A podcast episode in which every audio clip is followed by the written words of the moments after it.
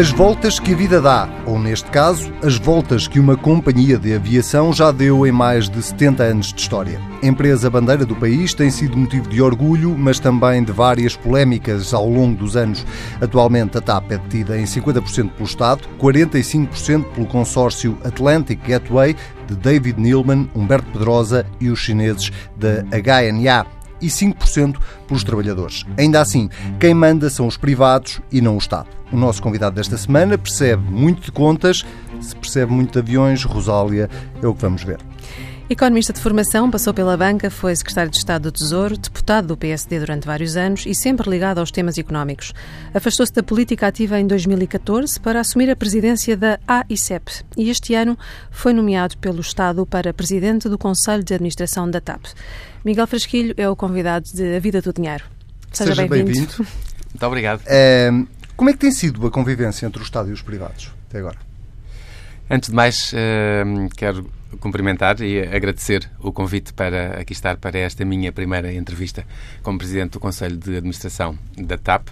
Eu quero uh, dizer que a convivência entre os acionistas na TAP tem sido bastante interessante tem sido uma, uma, uma convivência uh, construtiva, com naturais divergências de opinião que uh, acontecem sempre, mas encontro uma grande sintonia quanto à estratégia que a TAP deve prosseguir e quanto aos objetivos que a empresa deve uh, atingir. Onde é que divergem é mais? Saudável. Isso, as, as divergências acontecem, sabe que têm um, ehm, lugar quando as divergências acontecem para serem progressivamente limadas. E esse é o papel que é um dos papéis que cabe ao chairman, ao presidente do Conselho de Administração, e eu tenho tido um contacto muito amplo com todos uh, os acionistas, sem exceção, desde o acionista Estado, aos acionistas privados, aos colaboradores e trabalhadores da empresa. Aliás, tenho sempre as portas do meu gabinete abertas quando os colaboradores, os trabalhadores, seja quem for, quiser falar comigo, sabe que o pode, o pode uh, fazer.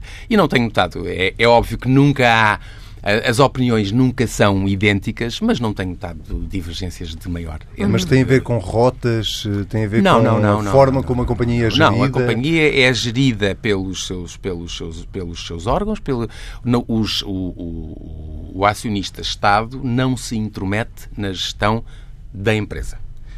Uh, há um Conselho de Administração de onde emana a Comissão Executiva e, naturalmente, há um contacto.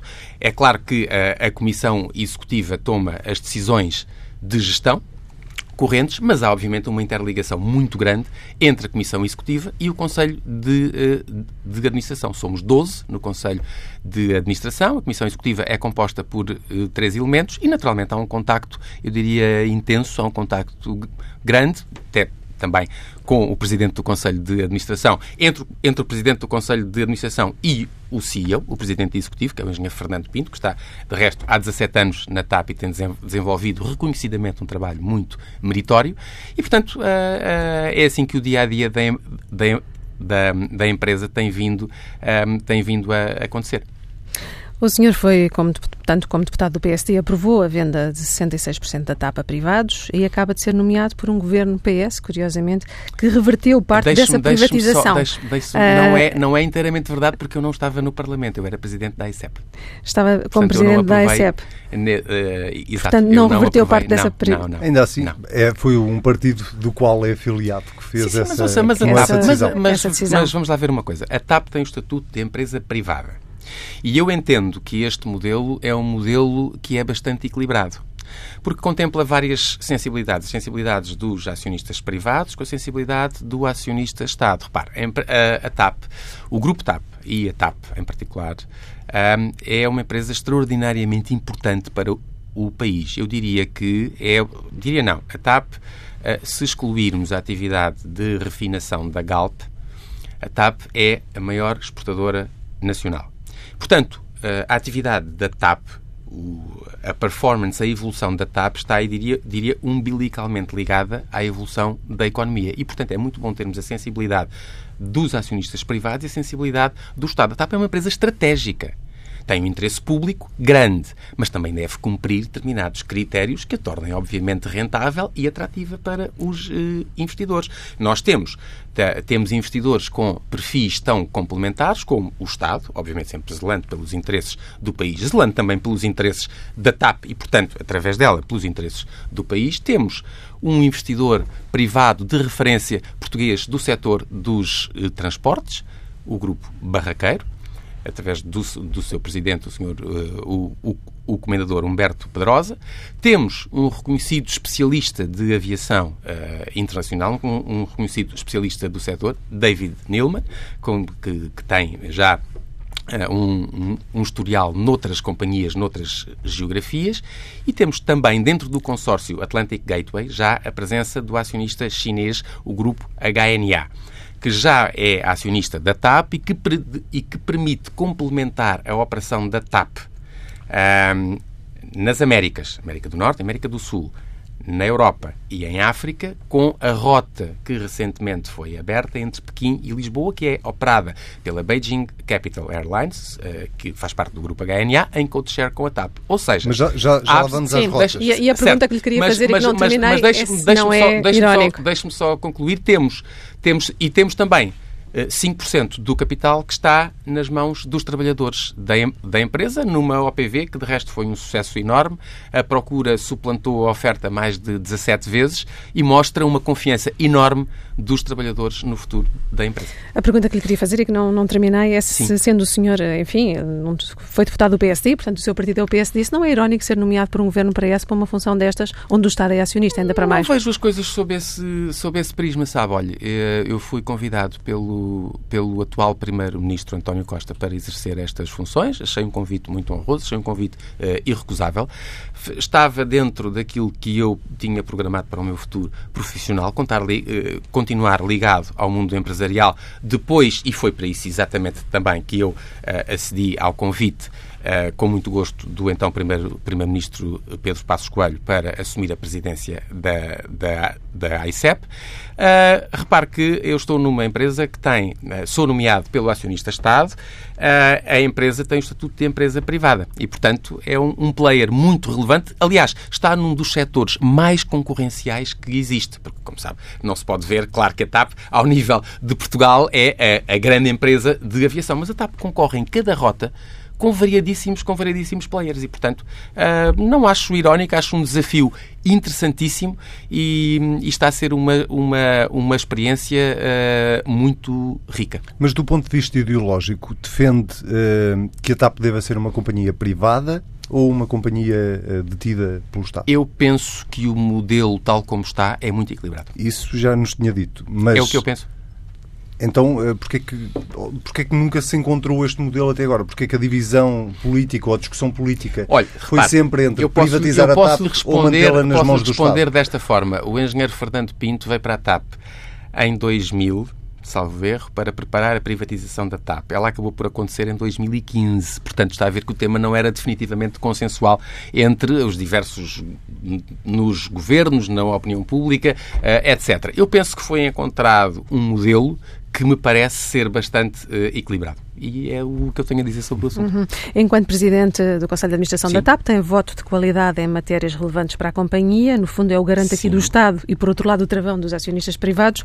Qual é que é a linha vermelha que não vai deixar eu passar? Eu não vejo as coisas assim. Sabe que no primeiro Conselho de Administração que tivemos, no primeiro Conselho de Administração formal, eu propus, e hum, todos os meus colegas do Conselho de Administração, um, eu penso que uh, uh, uh, acharam que a ideia era boa e vamos tentar que assim aconteça, que é que as decisões, sempre que possível, sejam tomadas por eh, unanimidade, para que não haja precisamente divisões, clivagens, para que o chairman não tenha que uh, intervir e eu gostaria muito de nunca chegar a uma situação dessas. Quando é que a TAP tem condições para entrar em bolsa? Esse é um desafio que nós temos, uh, que nós, que nós vivemos. eu penso que, não sei, um, num horizonte temporal de, sei lá, talvez 3, 4 anos. Vai depender muito de como a atividade evoluir. Neste momento, posso dizer que a atividade eh, da TAP está a correr bastante bem os eh, objetivos em termos de passageiros transportados, em termos de metas e também de resultados para este ano vão ser bastante positivos. Muito bem. E Fernando Pinto está no fim de mandato, disse em junho que a sua missão estava cumprida, uh, o fim da privatização. Recentemente adiantou que a saída não está para breve. A sua continuidade enquanto CEO já está garantida? Olha, essa é uma pergunta que está a fazer ao interlocutor errado. Eu, como Presidente do Conselho de Mas Administração, não tenho... Exatamente, não, deve ter informação privilegiada acerca disto. informação Também não privilegiada, não era aqui que Cabe-me a mim perguntar. Claro, claro que sim, e é, e é por isso que eu lhe vou responder. Olha, essa é uma, é uma decisão e é um assunto que cabe, em primeiro lugar, ao próprio, perceber qual é a vontade que o engenheiro Fernando Pinto tem e cabe depois aos uh, acionistas decidirem, em conjunto, se ele continuará ou não continuará. E estou certo que dentro de alguns meses hum, estou penso que até o mais tardar até final do ano saberemos. Gostava que ele continuasse? Não me cabe a mim formular juízos de valor, só lhe posso dizer que tenho uma excelente relação com a engenheira Fernando Pinto. Então vamos avançar precisamente para as contas. Estávamos a falar disso quando dizia que as coisas estavam a correr eh, bem. Uh, ainda assim, 52 milhões de euros de prejuízos foi o resultado que a TAP apresentou no primeiro semestre deste ano, uma subida de 3,2% face ao período homólogo. Uh, e dizer também que houve uma subida nos proveitos. Uh, o que é que explica estes prejuízos? Continua a ser um negócio no Brasil? que a atividade, da, o, o setor da aviação é bastante bastante sazonal.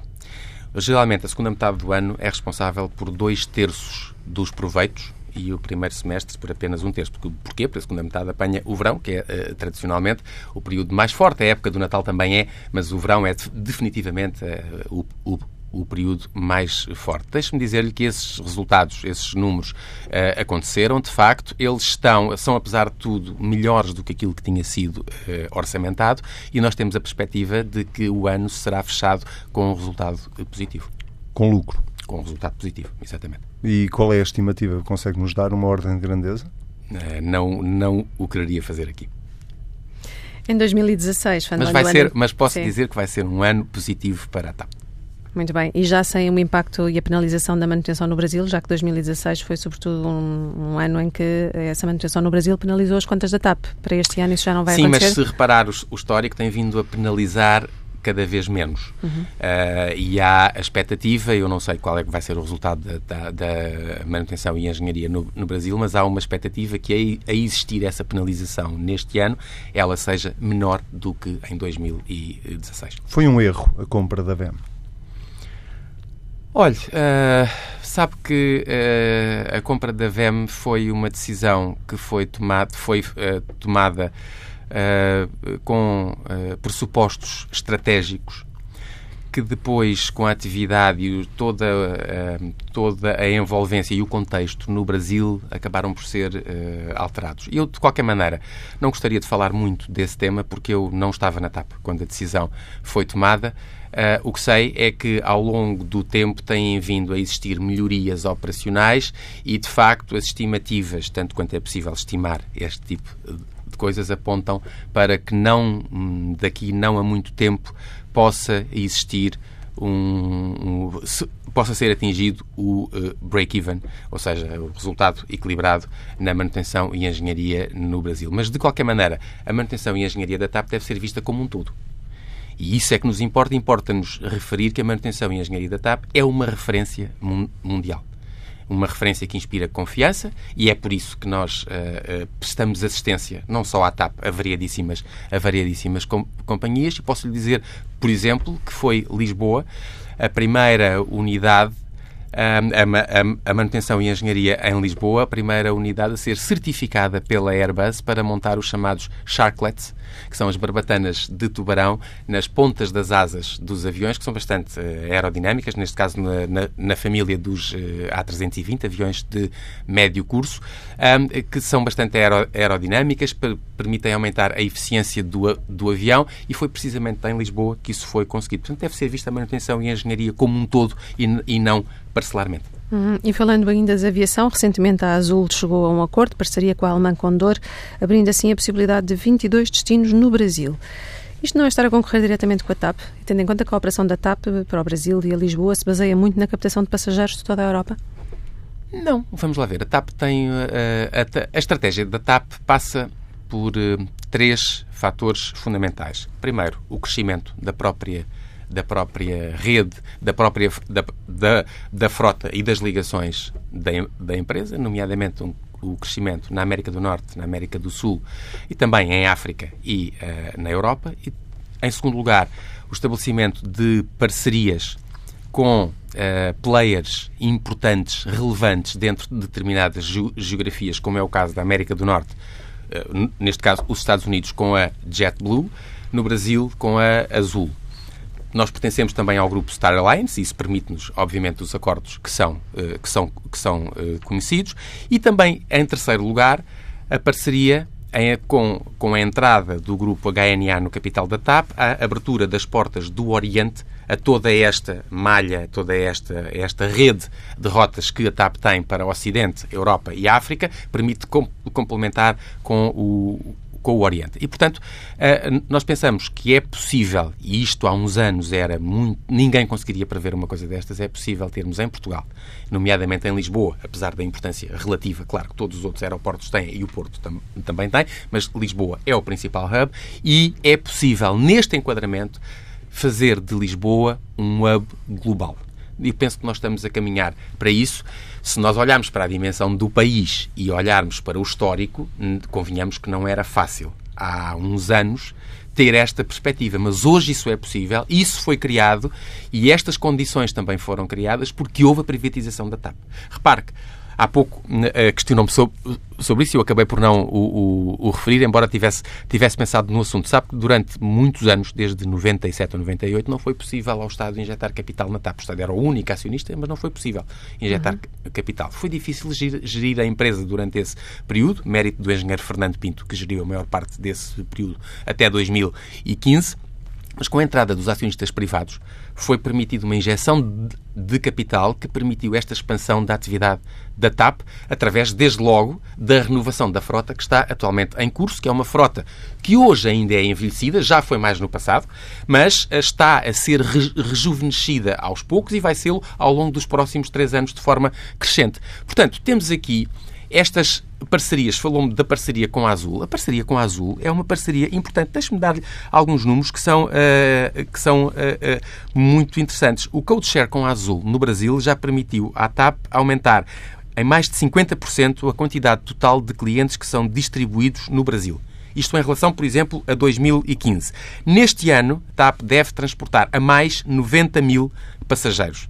Uh, isto significa cerca de 50 milhões adicionais de receita para a TAP. Portanto, é uma parceria que é bastante positiva, além de que uh, uh, sabe que a Azul também utiliza as instalações da manutenção e engenharia da TAP. Pois bem, isso tem vindo a ser feito de forma crescente. Tenho aqui o gráfico que mostra, que mostra bem que desde 2010 até 2016 houve uma crescente utilização e em 2016 quase 40% da faturação da TAP Manutenção e, uh, e Engenharia uh, era assegurada pela Azul no, no, uh, Brasil. Portanto, São... é uma parceria positiva. Eu diria que é uma parceria win-win e e, e, e, em, e, pelo contrário, se alguma coisa isto tem feito pelo transporte de mais passageiros, pelo maior dinamismo, o que tem feito é, é com, com, que a TAP cresça, com que a TAP tenha uma frota que está também ela a aumentar de dimensão e está a contratar mais trabalhadores, mais colaboradores, quer em assistentes de bordo, quer em comissários, quer em pilotos. Mais quantos? Isso interessa aos nossos ouvintes? Olha, em termos de, entre este ano e o próximo, poderemos estar a falar entre cerca, cerca de 700 comissários de bordo e assistentes um, e uh, um número muito próximo dos 200 pilotos. Uhum. Ia perguntar... Para além das contratações que foram feitas no ano passado na manutenção e engenharia para precisamente alavancar também esta vertente. Ia perguntar-lhe, eh, eh, até na sequência dessa resposta que estava a dar, que esta parceria com a Azul é uma relação win-win, eh, se são injustas então as críticas que têm sido feitas eu, eu... à forma como a Azul, ou neste caso o empresário David Neilman, tem tem aproveitado a TAP, por um lado, para aumentar os lucros das companhias que já tinha mas, mas e, por outro, para uh, vender em regime de leasing, salvo erro, corrija-me se estiver errado, uh, alguma frota que ele tinha mais parada uh, à TAP. Bom, esses, os aviões que vieram da Azul foram aviões que vieram a preços de mercado isto pode ser comprovado, o que estou a, a, dizer, e permitiram muito rapidamente que a, TAP, que a TAP entrasse em mercados-chave, uh, numa altura uh, em que, se estivéssemos à espera das aeronaves que a Airbus há de entregar, bom, ainda não, ainda não tínhamos entrado. E era fundamental. Sabe porquê? Porque nós tínhamos que diversificar. Estamos no fim de 2015, princípio de 2016. Tínhamos que diversificar a atividade porque havia dois mercados muito importantes para nós que estavam em baixa. Quais eram esses mercados? Brasil, precisamente daí que a Azul tivesse eh, excedente, eh, tivesse capacidade excedente em termos de uh, aviões, uh, e Angola com os problemas que se lhe reconhecem. Portanto, diversificámos. Diversificámos para onde? Por exemplo, para a América do Norte e para várias rotas na, na Europa.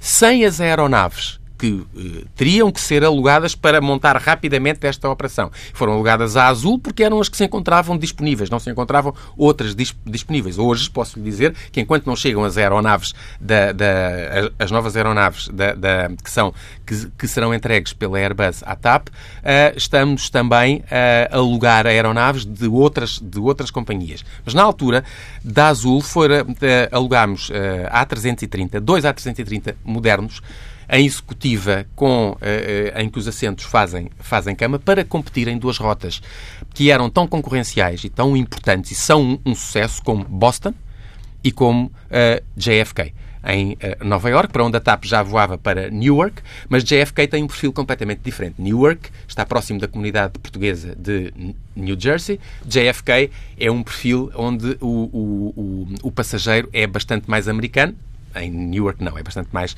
o, o português. Uh, e, portanto, foi possível no espaço de seis meses. Ah, e, e, e abrimos também no ano seguinte Toronto no Canadá. Portanto, hoje já temos uma, uh, uma, uma operação nos Estados Unidos da América que tem corrido muito bem, que faz com que os Estados Unidos já sejam o terceiro principal mercado para a TAP. O primeiro é o Brasil, que entretanto já recuperou, o segundo é Portugal, naturalmente, e o terceiro os Estados Unidos. Portanto, tem corrido bem e, essas, e essa, esta parceria com a Azul e, me, e estes, estas, estas aeronaves vieram, vieram permitir penetrar em novos mercados que de outra forma não teria sido possível. Deixe-me dizer-lhe que, já agora, com as outras aeronaves que chegaram, e tenho aqui os destinos que foi possível abrir de novas rotas, quer na Europa, quer no norte da África, e essas aeronaves são Embraers uh, e ATRs, portanto, de, com um porte mais uh, pequeno. pequeno, aeronaves de médio curso, mas lançámos 10 novas rotas desde a privatização, Alicante, Gran Canária, Estugarda, Budapeste, Bucareste, Colónia, Abidjan, Lomé, London City e Fez. Estás-me a falar agora portanto, um bocadinho de Portugal e falar também claro, da, da, da já, ponta portanto, aérea. penso que fica desmistificado. E repare, se, se, se houvesse, se, como se como uh, se ouviu, como se leu, como se, uh, como se viu, se de facto uh, a parceria, quer com a Azul, quem diz com a Azul diz com a JetBlue, porque a JetBlue também permite à TAP uma capilaridade muito maior nos Estados Unidos e tem trazido muitos, muitos, muitos, muitos passageiros norte-americanos para Portugal. Aliás, os americanos estão a descobrir ou a redescobrir Portugal também com o programa Stopover, que nós lançámos e que tem sido uh, um, um, sucesso, já trouxe muitos turistas norte-americanos e também brasileiros a Portugal, mas eu estava-lhe a, a, referir que a parceria com a, se a parceria com a Azul fosse, como tem vindo a ser muitas das vezes, propagandeado e noticiado, bom, então qual era a lógica de a TAP estar a contratar mais colaboradores, qual seria a lógica de a frota da TAP estar a crescer de ano para ano e de podermos chegar a 2020 com um, um número de aeronaves próximo do, das 100. Hoje temos 88. Portanto, não me parece que seja de uma empresa que está uh, com dificuldades ou que está a ir por uh, maus caminhos. E falando de Portugal, a TAP chegou a um milhão de passageiros na ponta aérea Lisboa-Porto. É Admite que esta rota possa ser reforçada? E olha, eu penso a rota tem uma capacidade de utilização bastante aceitável, acima, salvo dos 70%. Um, para já isso não está, não está previsto. Uh, eu penso que é uma rota que tem beneficiado uh, quem viaja para Portugal e tem beneficiado também o norte do país. Sabe que a maior parte das, das vendas são feitas no centro e no sul, o que significa que há muitos viajantes a irem para o Porto. Há muitos passageiros que vão para o Porto, nomeadamente estrangeiros. E ao irem para o Porto acabam por descobrir não só a cidade do, do Porto, mas o norte do país uh, e, portanto, acaba por ser, acaba por ser uma, uma... Eu diria que a ponta aérea foi, uh, tem sido uh, um sucesso, como mas, os números provam. Mas há uma aposta evidente da TAP na, no Porto, sobretudo tendo em conta as críticas de que foi alvo quando alterou Olha, é alguns dos voos que, que, tinha para lá. Ainda bem que me fala nisso, porque eu diria que ao longo dos anos, se analisarmos, houve sempre ciclos em que uh, a TAP reduziu a operação no Porto, em que a TAP aumentou, expandiu a operação no Porto. Aqui há dois anos, uh, no início da privatização, houve uma altura em que a companhia passou por dificuldades que são conhecidas de todos, recursos financeiros e operacionais eram muito escassos, leia-se o número de aeronaves, e, e, e, foi necessário tomar decisões difíceis, nunca perdendo de vista, naturalmente, que o grande hub da TAP é, de facto, Lisboa.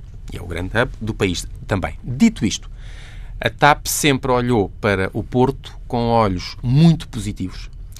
E é isso que está a acontecer nesta altura, em que lhe posso dizer que depois de a, de a operação da TAP se ter vindo a expandir ao longo dos últimos anos de forma muito positiva, isto no global, uh, é possível também expandir a operação da TAP a partir do Porto, o que acontecerá já a partir do próximo ano, com rotas novas, com rotas que serão retomadas e com rotas que terão maior frequência. E somando isto, isto quantas rotas isto, é que dá? Espera, isto, esse, isso é o que eu não lhe vou dizer. Mas, mas, mas, mas, mas, posso, mas posso lhe dizer mais. Isto quer na Europa, quer para fora da Europa, Estamos a falar ao longo de 2018 e 2019, portanto, progressivamente, olha, à medida que as novas aeronaves também forem uhum. chegando, portanto, não estar completamente nas nossas, nas nossas mãos, mas não querendo nem podendo, porque sabe que no, na aviação, enquanto as, as rotas não são efetivamente colocadas em regime de poderem, de, de, de poderem ser feitas reservas, nunca há o anúncio efetivo da rota por razões de concorrência. Portanto, não serei eu a quebrar esta, esta tradição, naturalmente, uh, mas posso lhe dizer que temos rotas que são muito importantes, teremos rotas que, são, que serão importantes em termos económicos, serão importantes em termos de turismo, em termos de lazer, portanto, em termos económicos, quando eu digo em termos económicos, são importantes para o tecido empresarial do Norte, que eu conheço bem. Durante os três anos que estive na ICEP, tive muitos, muitos contactos com o tecido empresarial do Norte. É excelente e penso que vamos uh, ao encontro de uh, poder proporcionar, de, de, poder acompanhar um maior dinamismo uh, económico de todo o Norte. E é isso exatamente que a TAP, que, que a TAP quer fazer. Passamos agora para o aeroporto. A posição da TAP em relação ao aeroporto de Lisboa é conhecida. No entanto, a solução Sim. apresentada do Portela mais um só estará em plenas funções em 2021 ou 2022. Sim. É possível manter este crescimento constante uh, num aeroporto que uh, segundo fonte uh, disse ao Expresso, já impede a chegada de 200 mil passageiros por mês. Será isso? Bom, eu não tive conhecimento desses, desses números, portanto não os vou não Mas os é possível comentar. manter este crescimento Deixe... que a TAP ambiciona com este aeroporto? Nós sabemos que uh, a possibilidade de expansão do aeroporto de Lisboa que está em cima da mesa nesta altura é de facto no Montijo. Portanto, é uma, é uma, é uma extensão. O aeroporto continua a ser Lisboa e haverá Uh, uh, uh, haverá a pista e, assim, e, a infraestrutura no Montijo que complementará o aeroporto Humberto, Humberto Delgado. Isto fará com que os movimentos horários, que nesta altura são 38, possam, para, possam passar para cerca de 72. Bom, mas isto é só daqui a 4 anos. Até lá, como é que será? Até lá. Uh, há, uh, uh, obviamente, que, tem, que terá que haver uma grande sintonia e um grande, trabalho conjunto entre os players que são fundamentais nestas áreas. E quais, e, nesta área. E quais é que, eles, é que eles são? Desde logo a ANA, o Governo, a Câmara Municipal de Lisboa, a Força Aérea e, naturalmente, a TAP tem total disponibilidade e interesse em trabalhar com todos eles para que possam ser encontradas soluções que possam, eh, possam fazer com que haja algum crescimento que nós sabemos, apesar de, de tudo, que será limitado, mas é também por isso que a TAP aposta não só no Porto, mas em todos os, em todos os outros aeroportos do país, para poder uh, crescer, dado que existe esta limitação até 2021, previs, previsivelmente com Lisboa, o que não, o que não significa que não haja aqui uh, uh, que não haja um crescimento previsto. Não. Existirá. Ele não será é tão grande como o que aconteceu nos últimos anos, porque o aeroporto está, de facto, a ficar um, lotado, digamos, digamos assim. E esta mas solução, mas, mas esta solução Montijo, deixa-me só interromper, porque tem a ver com isso. Esta, esta, solução Montijo resolve o problema ou uh, não evita que mais cedo ou mais tarde o país tenha que fazer um novo aeroporto? Para já eu acho que resolve o, problema. Com, é os dados, com os dados que tenho... Curto prazo, médio prazo? Eu, uh, Anselmo, eu não sei, uh, ninguém imaginava que em 2017 o tráfego no aeroporto... Há 10 anos ninguém imaginava que o tráfego no aeroporto de, de, Lisboa fosse este. Acontece por múltiplas, por múltiplas razões. Também o facto de Portugal ter hoje uma imagem de país moderno, atrativo, uh, inovador, muito acolhedor, turisticamente muito, muito relevante, mas ninguém imaginava isto eu diria que passar de 38 movimentos por hora para 72 penso que ainda eh, penso que será uma dá uma margem de segurança bastante grande.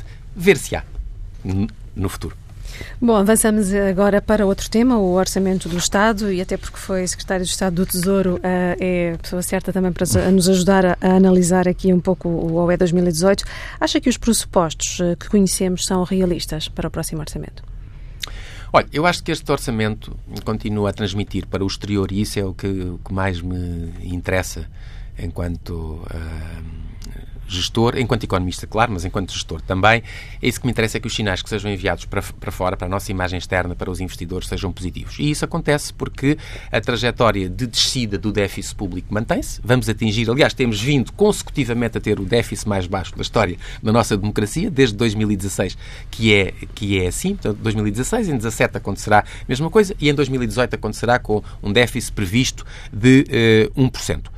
Uh, isso eu penso que é bom, é benéfico, criará Uh, penso que contribuirá para criar as condições para que depois da revisão em alta da Standard Poor's do rating do, do país, a Fitch e a Moody's, que são as outras agências de referência norte-americanas, possam fazer a mesma coisa. Isso deve acontecer até ao final do ano, princípio do próximo. Isto é muito importante porque, sobretudo, os investidores norte-americanos que têm, uh, um, estão muito ligados às uh, opiniões aos statements das agências de rating, muitas das vezes estão impedidos de apostar, de investir num determinado país se ele tiver uh, abaixo de investment grade, ou seja, vulgo lixo.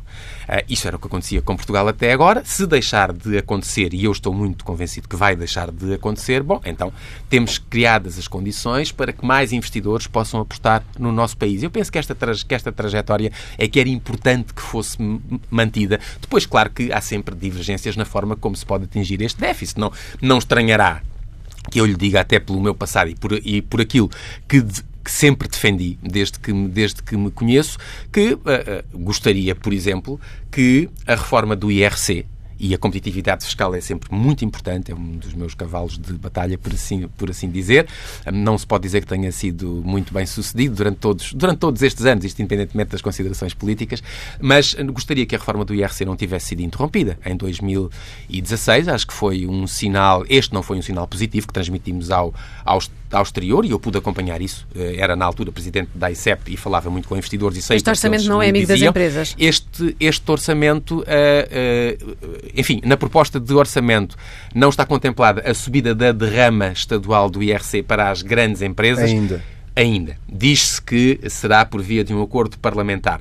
Eu também gostaria que isso não, não acontecesse. É um sinal que eu também penso que não é positivo para os, para os investidores, até porque estamos a passar uma mensagem. Se nós, o, um grande objetivo que nós queremos é que, sendo o nosso tecido esmagadora, na sua esmagadora maioria, um, eh, composto por PMEs, o que nós queremos é que as empresas possam, de facto, crescer. O que estamos a dizer é que, à medida que elas, que elas vão crescendo, vão sendo mais penalizadas em termos Posso de Posso deduzir das suas palavras que não, não estás para que o diabo apareça, ainda assim? Não.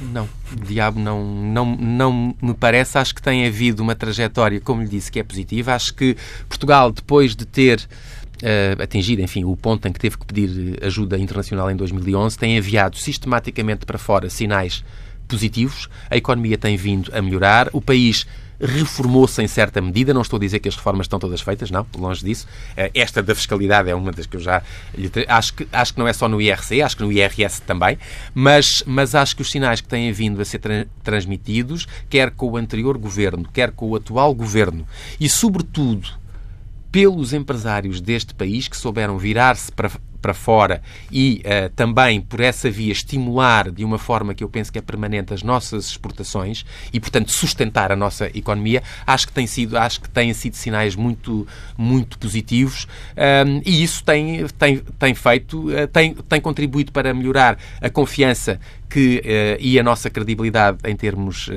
internacionais e tem contribuído também para que nos últimos anos o nível de vida dos portugueses, depois de ter vindo uma série de anos a cair, também tenha melhorado. Nós estamos mesmo a terminar, mas não podemos deixar ir embora sem lhe perguntar pela vida interna do partido que ainda faz parte, apesar de estar uh, afastado Eu da vida política, fosse, política ativa.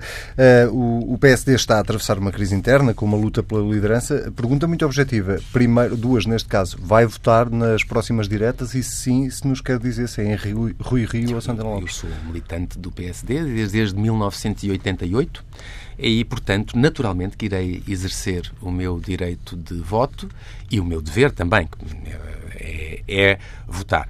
Agora, deixe-me dizer-lhe, vou reservar para mim Uh, em quem votarei, por, por, não, só por esta, por esta razão. Eu, uh, desde que uh, aceitei o convite para ser presidente da ICEP, que me afastei da vida política partidária. Já acompanhei muito no passado, mesmo enquanto tive funções, eh, estava ligado ao Grupo Espírito Santo, isso é, isso é sabido, estive no Parlamento, fui secretário de Estado, acompanhei a vida eh, político-partidária de perto, tive eh, grande intervenção na atividade política. Neste momento, essa faceta, essa vertente está mais adormecida. Não sei daqui a 10 anos onde é que, onde é que, onde é que estarei, mas para já é assim que eu entendo que deve ser, é uma uh, opção minha. Dito isto, do que se conhece nesta altura, o, ambos os candidatos à liderança do PST, não sei se aparecerá mais, uh, mais algum, uh, tenho, uh, portanto, Rui Rio e, e, Pedro Santana Lopes, tenho muita consideração e estima por qualquer deles.